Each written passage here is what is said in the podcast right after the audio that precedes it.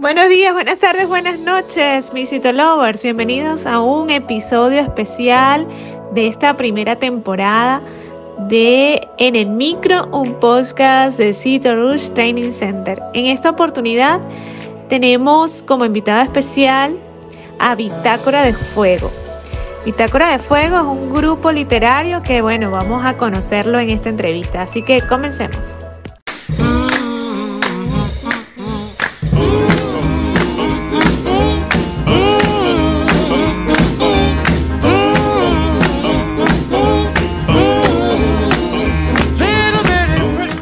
Como les venía diciendo, eh, Bitácora de Fuego es un grupo literario y una organización cultural eh, creada con el propósito de estudiar, promocionar, fomentar todo lo que es la poesía y, los demás géneros literarios. Y ellos han venido haciendo un trabajo que a mí me ha parecido muy fascinante en redes sociales. Y bueno, mi amiga Nicauli Morales eh, la ha invitado a esta entrevista en representación a este grupo cultural para que nos hable un poco más eh, de lo que ellos están haciendo y por supuesto desde su creación, de dónde surge la idea. Eh, yo particularmente conocí a Nicauli en curso de poesía que estaban promocionando por la gobernación del estado Zulia en la Biblioteca Nacional. A mí me, apasionaba, siempre quise incursionar en, esa parte. Tenía muchos amigos en, la universidad de, de letras y me encantaba esa parte de la poesía, y de la escritura, ¿no? Entonces, bueno, un día decidí ir a ese curso de poesía y bueno, conocí a las chicas eh, que están eh, encargadas de, todo este programa cultural y bueno, eh, quiero brindar esos espacios en esta plataforma educativa para que también las personas que les apasiona la poesía pues puedan disfrutar un poco de esto de todo este trabajo que ellos están haciendo, pues, y bueno, este, también invitarte a, a ti, a tu equipo, a, a la segunda temporada del podcast, si desean participar, pues pueden hacerlo totalmente cuando quieran. Entonces, eh, en esta parte quiero que nos hables un poco de ti y nos hables un poco de, del grupo literario Bitácora de Fuego. Ante todo, bueno, agradeciendo que hayas aceptado la invitación y, nos puedas entonces comunicar a, toda nuestra comunidad de qué se trata y todo el proyecto que están haciendo. Gracias a Cito Roche por la entrevista. Es buena toda oportunidad para conversar sobre nuestro grupo literario. Como decías, somos una organización cultural donde enseñar, promover y difundir la poesía es nuestra premisa. Nuestra manera de mostrar lo poético ha sido una fusión entre danza, teatro, música y poesía. Solíamos presentarnos en teatros, espacios públicos. Hemos colaborado con varias fundaciones, entre ellas la de los derechos humanos. Ahora, debido a la pandemia, seguimos brindando poesía mediante las redes sociales, haciendo convocatorias para quienes deseen unirse a cada proyecto.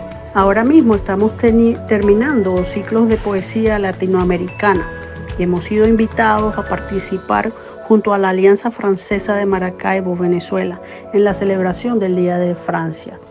Esto lo doy como primicia para tus seguidores.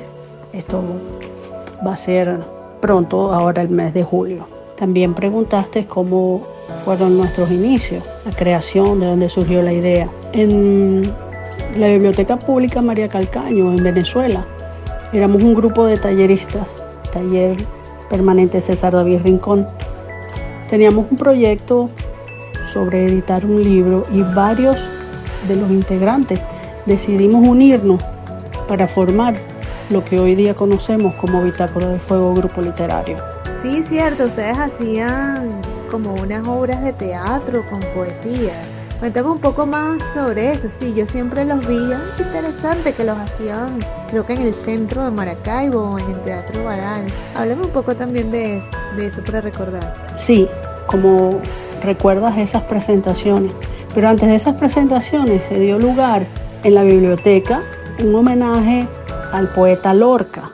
Allí, eso fue la primera vez, y allí se, se hacía una especie de coro que era lo que le daba el realce a ese homenaje, donde se estaba recitando poemas de él.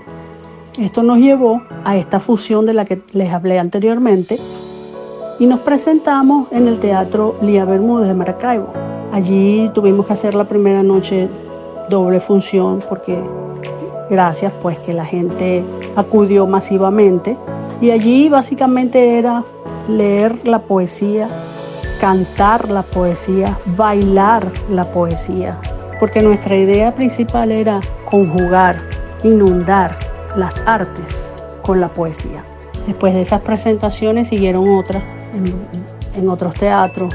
Tuvimos para el Día de los Enamorados, tuvimos Piensa en mí, tuvimos unos stand-up.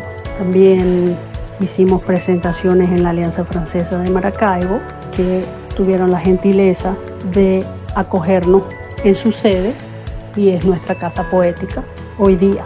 Esta actividad que estamos realizando junto a la Alianza Francesa va a ser publicada en nuestras redes sociales y por parte de la Alianza va a ser publicada en YouTube. Oye, qué interesante. Y también recuerdo que una vez se presentaron en el café Frida, ¿no? Si mal no recuerdo. Correctamente.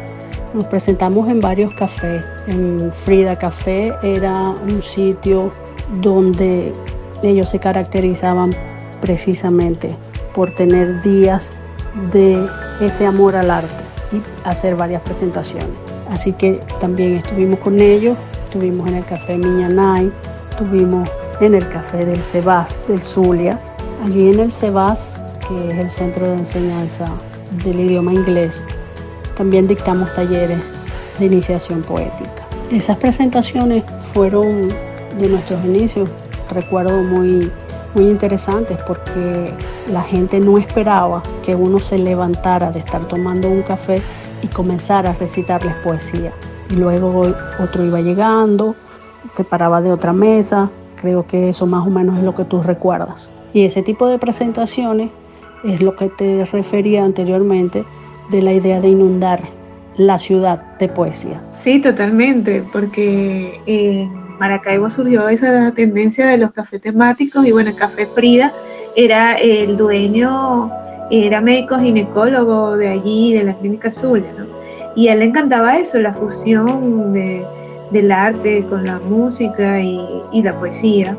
Y, era un lugar de encuentro para todos los que trabajamos ahí. Yo trabajaba en la clínica Zulia y era como un lugar de relajación este, luego de, toda la jornada, pues creo que eran los viernes o el jueves, no recuerdo.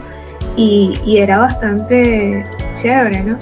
Esa, esa iniciativa que, tuvieron ustedes junto con, el café. Me parece excelente. Y eso es lo que yo quiero eh, con este podcast también, integrar todas esas personas que yo he conocido y que han impactado positivamente en algún momento. Eh, para que las personas que nos siguen, para las personas de nuestra comunidad, este, puedan entonces también conocer este mundo y, y sea como una parte de su formación eh, la formación de, un ser más completo, ¿no? Porque de ahí viene también la importancia de la, de la poesía como tal. Sí, totalmente. La poesía entonces nos permite ampliar nuestros horizontes, nos permite entender mejor el mundo, lo que pensaban esas personas al hacer todo, todas esas narrativas. De hecho, creo que yo fui a la que ustedes hablaron de Andrés Bello. Ustedes hacían como unas jornadas eh, temática, vamos a decir, por, por diferentes tipos de poesía y, autores. Bueno, y Andrés Bello es una de las principales personas que aportaron al idioma y, en Venezuela y al mundo. Él también utilizó la poesía para denunciar eh, procesos políticos y generar cambios en políticas sociales también. De hecho, a mí me llama mucho la atención Andrés Bello porque que eran tantas cosas, él era filósofo, filántropo, escritor, político, ensayista, educador, abogado, diplomático, entonces este es un personaje tan integral que eso es lo que yo quiero con los citolovers, ¿no? Que se entreguen un poco a la parte cultural y, y lo unan con su formación en el Training Center. Es correcto. Quizás has escuchado por allí la expresión la poesía salva, porque también la poesía transforma, la poesía mediante la palabra que tiene poder logra muchas cosas. Me parece muy interesante esta forma que tiene de llevar a tus seguidores, a tus estudiantes, a estos tópicos que realzan el ser. Sobre nuestro ilustre Andrés Bello, lo has dicho casi todo, pero también vale resaltar que una de las obras principales de él es la gramática de la lengua castellana. Eso y bajo su apoyo, auspicio y bajo la inspiración que de él se tuvo, se creó la Universidad de Chile. Sí, quiero saber eh, si la poesía te ha ayudado un poco a superar la enfermedad. Cuéntame, eh, tengo entendido que eh, padeciste de un cáncer de seno, ¿no? Entonces háblanos un poco sobre eso. ¿Tú crees que los pacientes con los que nosotros tratamos pues, puedan contar con la poesía como un medio para superar este todo ese tratamiento, toda esa enfermedad? Ciertamente tuve un diagnóstico cáncer de seno el año pasado. Me hicieron una mastectomía y también vino lo de la pandemia y suspendieron lo que era la segunda parte de, de esta intervención quirúrgica. Y como decía, me preguntabas si la poesía me ayudó. Me ayudó, fue un aliciente, era mi fuerte. Pero fíjate, cuando hablaba de, de reinventarnos, de reencontrarse con uno mismo, mi fuerte ha sido la poesía y el microcuento. Pero durante todo este año pasado y lo que va estos meses de este 2020, me encuentro escribiendo narrativa. Estoy terminando el libro de lo que ha significado para mí todo este transitar por la enfermedad del cáncer. Así que si puede ayudar. Hubo días muy fuertes, no podía valerme por mí misma, pero la poesía seguía allí, estaba dando vueltas en mi cabeza, seguía tomando ese dictado. Escribir es un oficio diario y solo esperaba el momento que pudiera dedicarme a lo que me gusta, a lo que me apasiona. El resultado ha sido este libro. Tiene mis vivencias, en esencia lo que ha sido desde que salí de mi país hasta hoy día. Mucha gente se pregunta cómo alguien puede pensar en escribir sin entender que esa es la fuerza que me motivaba. Es difícil todavía tocar este tema, pero evité consumirme gracias a a la poesía, gracias a las letras que tanto amo.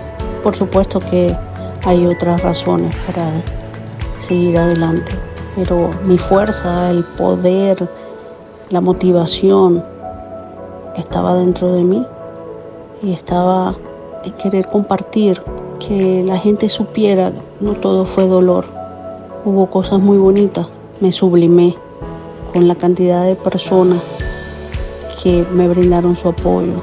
Y es bonito, es bonito saber que uno ha dejado una huella en las personas. Un buen ejemplo de, de esto, dejar huellas una impresión bonita, eres tú y la poesía que vuelve a unirnos. Gracias. No, no, no, qué bonito. Gracias a ti, de verdad, hermoso, te admiro muchísimo. Muy bonitas palabras que nos has dado el día de hoy. Bueno, sí, excelente. Han hecho un interesante trabajo. De verdad, se les ve la pasión por, todo lo que hacen. Y, eso me encanta, ¿no? Entonces, este, quisiera que compartieras también con toda la comunidad que nos escucha cuáles son los proyectos, los próximos proyectos que tiene este grupo literario Bitácora de Fuego eh, para este año. Cuéntanos un poco y por supuesto si tienen algún evento, puedes anunciarlo por aquí y, así las personas pues puedan seguirlo en las redes sociales. Bueno, por ahora nos mantenemos en redes sociales porque debemos esperar que pase todo esto de la pandemia para poder presentarnos en vivo. Y te puedo adelantar que tenemos, esto va a ser a través de redes sociales, slam poético. También vamos a tener taller de iniciación a la poesía. Seguimos con los ciclos de poesía. Hemos terminado la, la latinoamericana, bueno, todavía continuamos, pero es la poesía alrededor del mundo. Siguiendo con la pasión por lo que hacemos, cada día nos mantenemos activos, convocatorias, grabación de videos, investigaciones, para poderle brindar a nuestros seguidores un poco más de cultura literaria. Claro, ya saben que pueden seguir todos los eventos que tiene este grupo literario para todos ustedes. Así que bueno, finalmente quiero que eh, nos dejes un mensaje para toda nuestra comunidad que nos escucha, un mensaje para todos ellos que les apasiona esta parte de la, de la poesía, de la escritura. En este tiempo de resguardo es importante encontrarse con uno mismo, reinventarse, vivir haciendo lo que amas y te apasiona. La poesía te lo permite. Así vivimos y somos Bitácora de Fuego Grupo Literario. Por supuesto, eh, quiero reiterarte mi invitación a que participen en la próxima temporada del podcast. Eh, pueden participar una vez por semana para que todas esas personas que nos apasionan la poesía pues nos relajemos con un episodio que ustedes escojan de su preferencia y bueno este invitarte también a que nos repitan las redes sociales para que entonces estén pendientes de todos esos nuevos eventos y todo eso que tienen preparado para, para todo, toda su comunidad.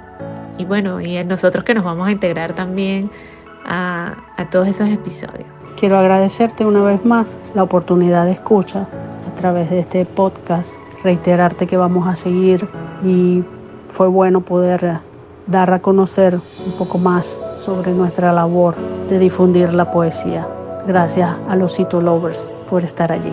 Estamos presentes en todas las redes sociales como Bitácora de Fuego. Si les gusta en el micro, la mejor manera de apoyarnos es que compartas este podcast con tus amigos. Todos los episodios están disponibles en Spotify, iTunes y Google Podcasts. También puedes seguirnos en las redes sociales como arroba Soy Dai García y nos vemos en un próximo episodio.